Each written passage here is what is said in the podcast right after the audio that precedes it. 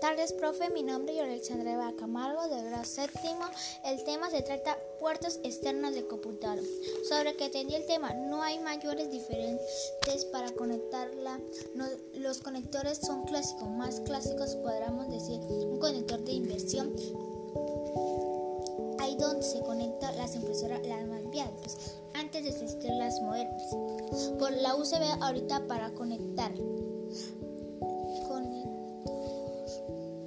impresoras de mouse para conectar y el otro el teclado para conectar para la conexión del mouse. Ya son ya viejos la placa. Madre actual el puerto para la conexión de red